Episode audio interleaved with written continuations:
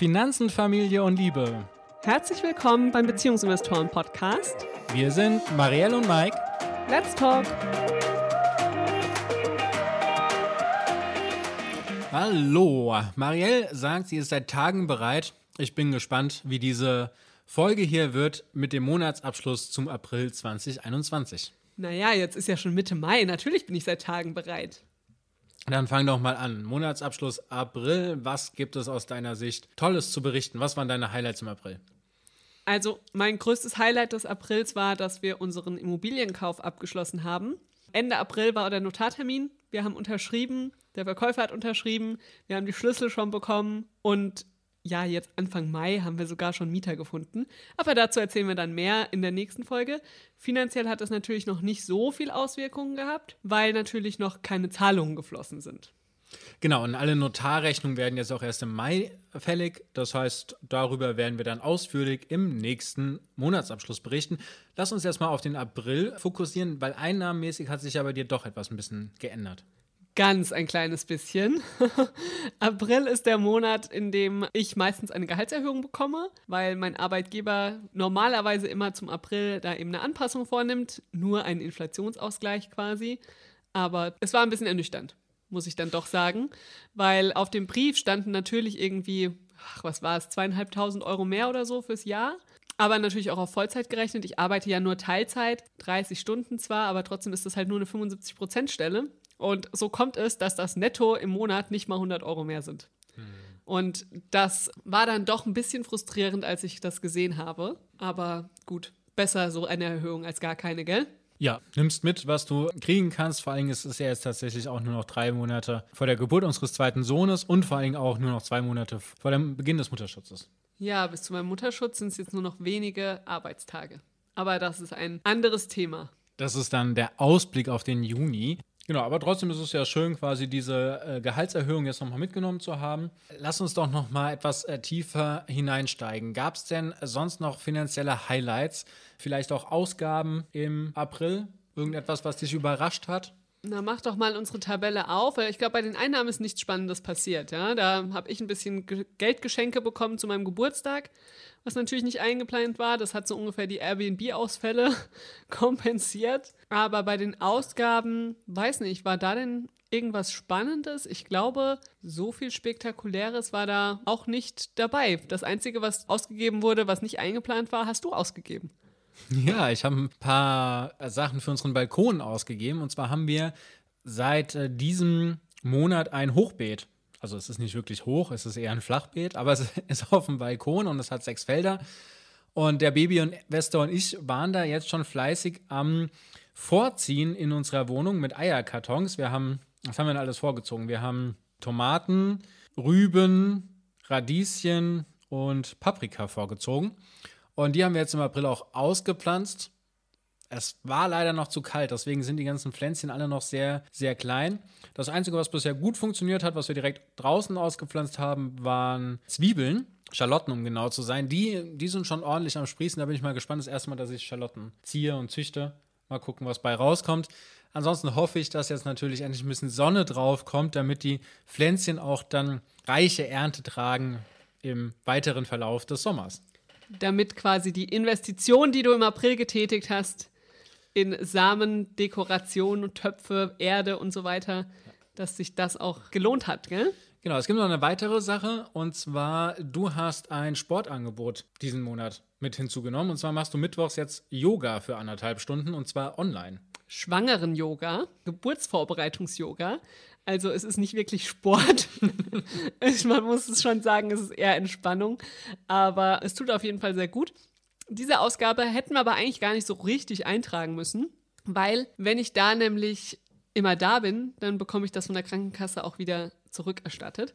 Das heißt, da wird es dann hoffentlich in den nächsten Monaten eine Rückzahlung geben. Natürlich nur, wenn ich immer da bin. Okay. Wir haben ja jetzt gerade in die Ausgabendetails reingeschaut, in die Ausgaben an sich in den April schauen.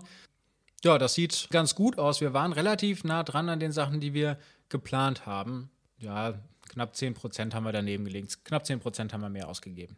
Weniger. Stimmt, weniger. Ha, habe ich mich verguckt. Ja, und weißt du auch, woran das liegt, Mike?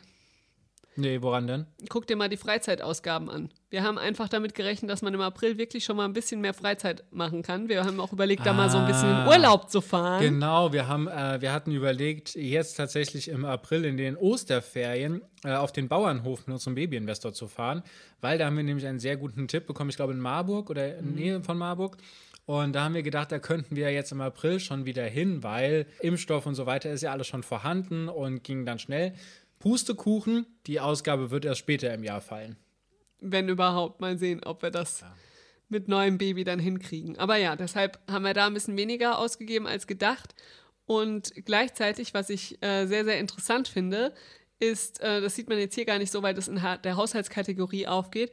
Es ist jetzt schon so der zweite oder dritte Monat in Folge, in dem wir deutlich mehr für Essen ausgeben, als wir pl- geplant haben. Ich weiß nicht so recht, ob es daran liegt, dass unser Babyinvestor immer mehr isst oder dass ich immer mehr esse wegen der Schwangerschaft. Was denkst du? Ich denke, dass wir tatsächlich nochmal unsere Einkaufsgewohnheit verändert haben und zwar noch, noch stärker auf Qualität gehen. Also zum Beispiel haben wir ja mittlerweile alles Fleisch ausgeschlossen, was nicht in der Freilandhaltung entstanden ist. Das ist natürlich auch nochmal etwas, was hier preislich sehr zu Buche kommt. Ich weiß, dass das nicht für jede Kasse quasi geeignet ist, aber mittlerweile haben wir ja unsere Finanzen so weit gesteigert, dass wir darauf sehr viel Wert legen können. Und deswegen gibt es da nur noch das Freiland artgerecht gehaltene Biofleisch und das ist natürlich auch etwas teurer. Ja, wir essen zwar auch ein bisschen weniger Fleisch, wenn wir jetzt noch unseren Zuckerkonsum und unsere Süßigkeiten reduzieren, dann kommt das auch wieder hin mit dem Geld. Ja, da können wir ja später noch ein bisschen was zu erzählen. Da weicht Mike direkt aus. Da weiß ich direkt aus. und er will zurück zum Geld. genau, ich komme zurück zum Geld. Ich wollte jetzt nämlich an der Stelle noch sagen, wenn dich interessiert, was wir genau für unsere Einnahmen und Ausgaben ausgegeben haben, also die richtigen Zahlen, dann komm doch in unsere Newsletter rein, denn dort veröffentlichen wir die exklusiv, ansonsten gibt es sie nirgendwo zu sehen. Ja, also wenn dich das interessiert, wovon wir hier so erzählen und leben, dann erfährst du das dort. Genau, da teilen wir einmal im Monat die Echtgeldzahlen. Jo. So, was wollen wir uns denn als nächstes angucken? Als nächstes würde ich gerne mal wissen, was denn unsere Sparquote so gemacht hat in diesem Monat. Das haben wir ja schon gehört, wir haben ein bisschen weniger ausgegeben, als wir geplant haben. Okay, das heißt, wir gehen jetzt hier in unserem Finanzplaner, den man bei uns ja auch bekommen kann, mal auf die Finanzkennzahlen und äh, sehen dann hier diese Sparquote. 45 Prozent. Das ist doch super. Ja, Nicht ganz so viel wie letzten Monat, da waren es 50 Prozent, aber immer noch gut, würde ich sagen. Das das heißt immer noch gut. Also der Bundesdurchschnitt in Deutschland liegt bei 18 Prozent, Marielle. okay, aber für uns ist das ja, Ja, wir sind es ja gewohnt, um die 50 Prozent hin und her zu schwanken. das ist eine, eine sehr gute Quote. Wer das hat, Ja, Ja, es ist vor allem eine sehr gute Quote aktuell noch, weil wir sehen ja wirklich entgegen, dass es ab jetzt wahrscheinlich stetig bergab gehen wird. Im Mai werden wir sehr viele Zusatzausgaben haben für unseren Wohnungskauf. Da gehe ich davon aus, dass wir keine Sparquote haben werden oder nur eine sehr geringe. Mal sehen. Dann der Juni wird vielleicht noch mal ganz gut, je nachdem, wann die Kosten genau zu Buche schlagen. Aber ab Juli wird sich ja einfach einiges noch mal ändern, wenn unser zweiter Babyinvestor kommt und wir dann beide in Elternzeit sein werden, dann werden unsere Einnahmen einfach ganz stark sinken. Und dann, denke ich, wird unsere Sparquote in der zweiten Jahreshälfte auch nicht mehr so erfolgreich sein. Es sei denn, wir finden andere Einkommensströme. Ja, ja. Also das muss man noch mal gucken, weil du bist ja dann erstmal noch zwei Monate im Mutterschutz. Das heißt, du bekommst ja dann dein Vollzeitgehalt, oder? Ja. So. Und äh, ich werde dir auch zwei Monate Elterngeld nehmen. Und die kriegen wir ja dann auch in diesen zwei Monaten. Das heißt, der August und der September, die, da gehe ich davon aus, dass es auch noch normal ablaufen wird.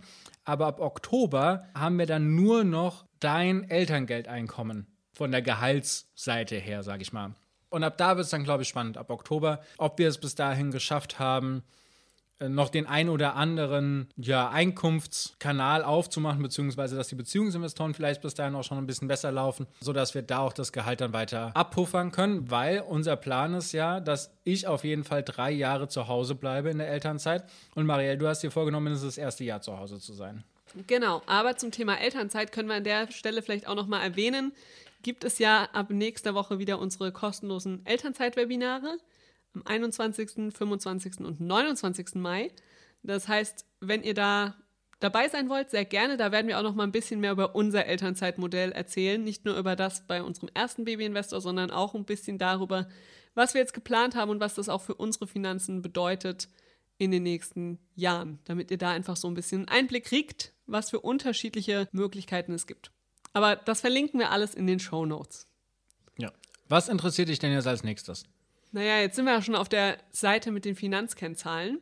Schauen wir doch einfach mal, was ist denn noch interessant? Wir haben ja jetzt schon mal gesehen, den Vergleich Ausgaben. Ja, wir hatten etwas weniger ausgegeben, 10% hast du ungefähr überschlagen. Tatsächlich sagt unser Planer 11% mhm. haben wir weniger ausgegeben als gedacht. Wie war es denn bei den Einnahmen? Ja, wir haben auch etwas weniger eingenommen. Wir haben 4% weniger eingenommen, als wir gedacht haben. Ich weiß, was es ist. Du weißt, was es ist? Ja, ja. ja die Dividenden sind das, ne? Genau, weil ich habe einfach schon mehr Dividenden gerade für mich eingeplant, weil April normalerweise für mich mhm. immer ein recht starker Monat ist.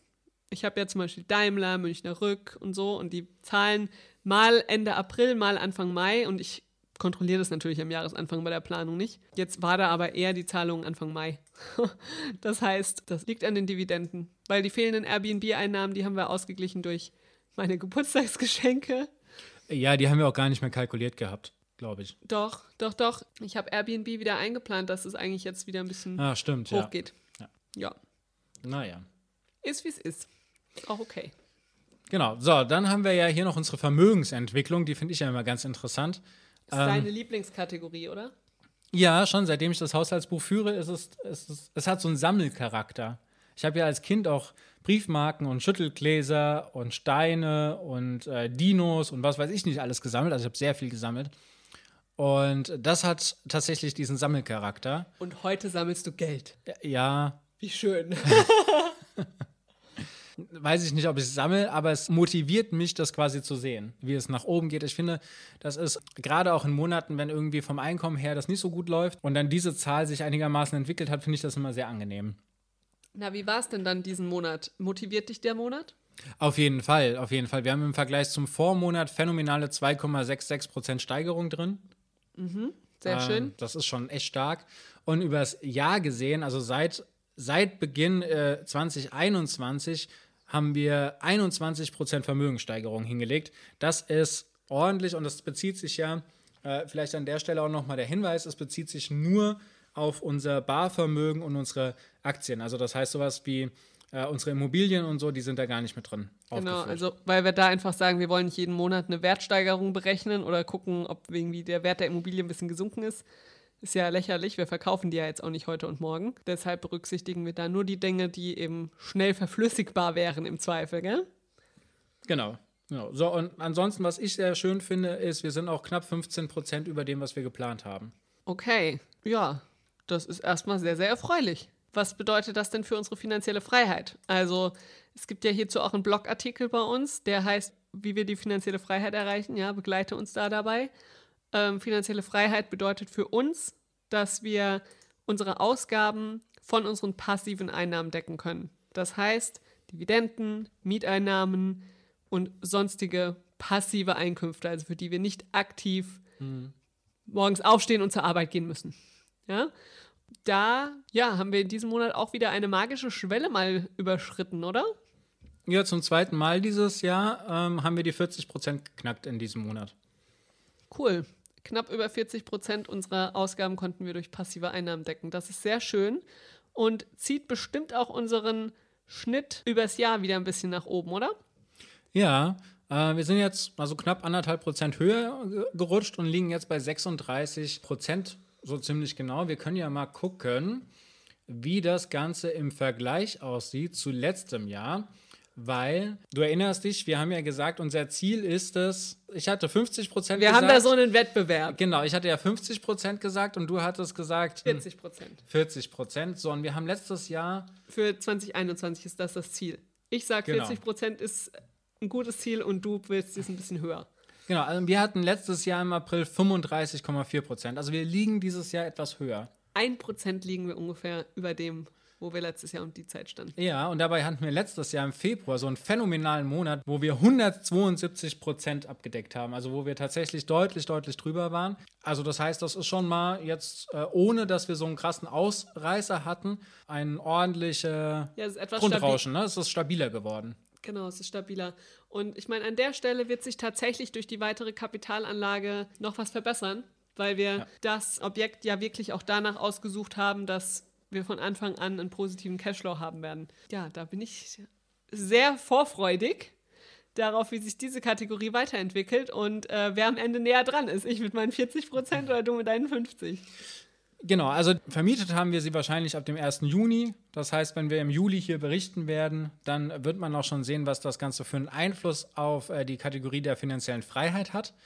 Da bin ich sehr, sehr gespannt. Und was natürlich bei dieser Kategorie auch noch ist, ich hatte ja erst gedacht, der Kredit für unsere Wohnung in Oberursel läuft in diesem Jahr schon aus. Aber das ist nicht korrekt, sondern er läuft erst Anfang des nächsten Jahres aus, also in 2022.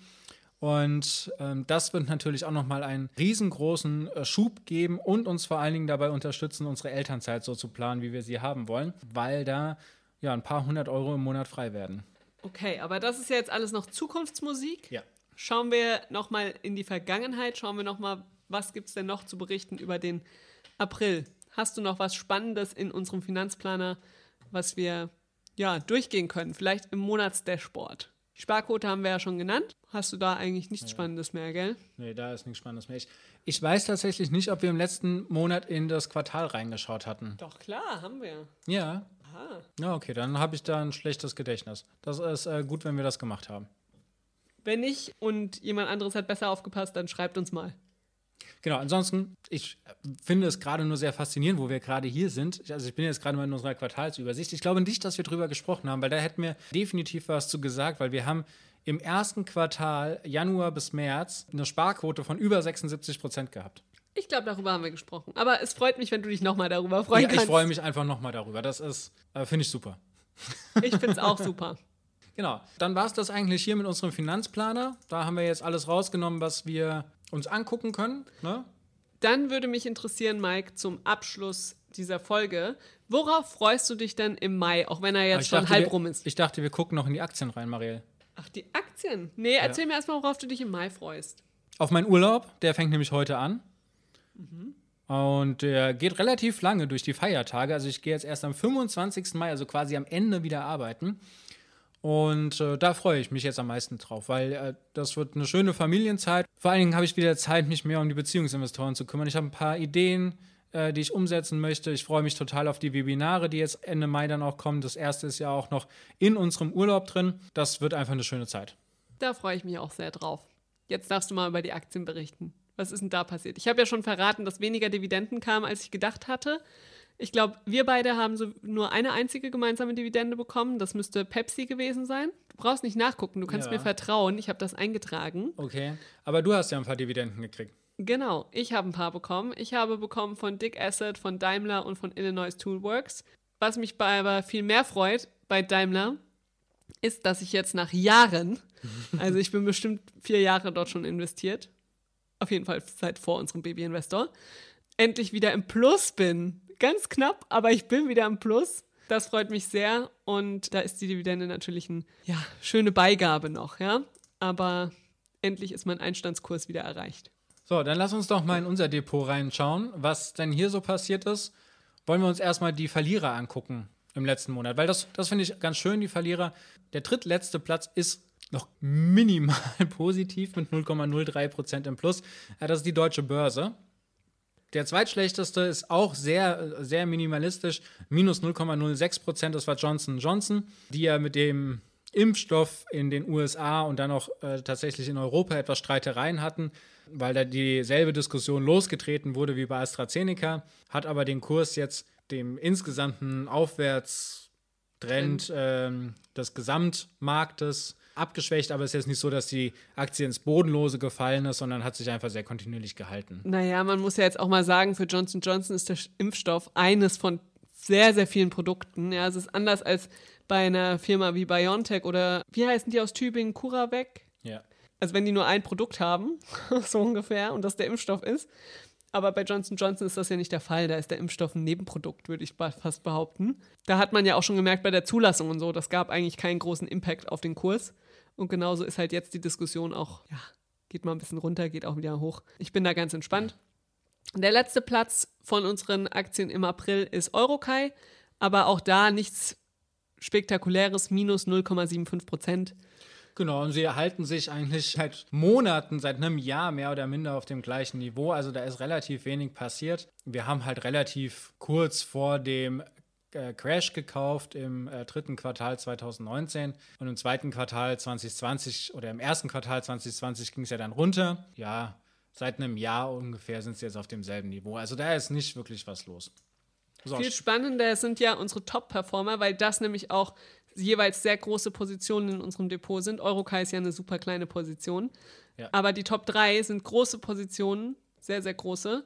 Somit ja, hat das natürlich insgesamt auf unsere Vermögensentwicklung auch einen sehr positiven Einfluss, dass die sich so gut entwickelt haben. Was waren denn die drei? Naja, auf dem dritten Platz ist IBM mit 6,5 Prozent. Und die stehen jetzt tatsächlich auch relativ hoch momentan. Also unser letzter Kauf haben wir 2019 getätigt, damals für ungefähr 100 sind das 100 Euro hier? Ich weiß es gerade gar nicht. Okay, ich kann leider nicht sagen, welche Währung es äh, eingestellt ist in Portfolio Performance gerade. Aber da standen sie bei 100 und jetzt stehen sie bei ungefähr 140. Also das heißt, äh, da ist die Entwicklung recht ordentlich gewesen. Insgesamt sind wir noch im Minus, weil wir tatsächlich über die Jahre hinweg immer wieder gekauft haben, sodass wir insgesamt noch etwas einen höheren Einstandskurs haben. So, dann haben wir auf dem zweiten Platz aber Realty Trust. Diese 9,4% im Plus. Das ist äh, sehr schön, weil aber gehört zu den Unternehmen, die wir letztes Jahr in der Corona-Krise nachgekauft haben. Und zwar, ihr seht das jetzt hier leider nicht, aber wenn man sich den Graph anguckt und guckt, äh, wo wir gekauft haben, dann war es quasi äh, ungefähr bei 50 Prozent auf dem Weg nach unten. Etwas besser sogar. So 51, 52 Prozent auf dem Weg nach unten haben wir gekauft. Also wir hätten es schon noch billiger haben können, aber es war trotzdem im Vergleich zu, wo sie jetzt heute schon wieder stehen, ein guter Moment, da einfach nochmal nachzukaufen. Ja, ich meine, du hast jetzt gerade gesagt, 9,4 Prozent Steigerung im Vormonat.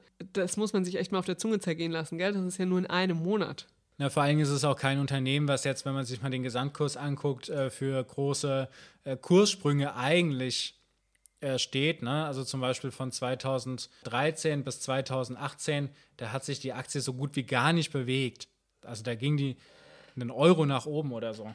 Ne? Ja, ich meine, es ist halt auch ein Immobilienunternehmen. Das heißt, ähm, auch dort gibt es einfach auch sehr gute Dividendenzahlungen. Ich glaube, die gab es ja auch erst im März, gell? Zuletzt. Ja. Was ist der erste Platz? Amadeus Fire mit äh, 11,4 Prozent. Und äh, Amadeus Fire haben wir tatsächlich verpasst nachzukaufen in der Krise. Ja. Äh, wir hatten es uns überlegt. Wir hatten gedacht, dass wir hier tatsächlich einsteigen werden, wenn es sich absehbar ist, dass äh, sowas wie Kurzarbeit und Co. gelockert werden. Jetzt ist allerdings Folgendes passiert. Die Kurzarbeit existiert äh, weiterhin, die Einschränkungen existieren auch weiterhin. Und trotzdem hat sich die Aktie fast auf das Allzeithoch äh, aus dem ersten Quartal 2020 gemausert.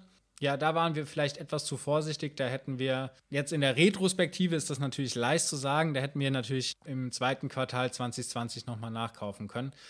Aber das macht überhaupt nichts. Unser Einstandskurs, das erste Mal, als wir gekauft haben, liegt ungefähr auf dem äh, Krisenniveau im letzten Jahr.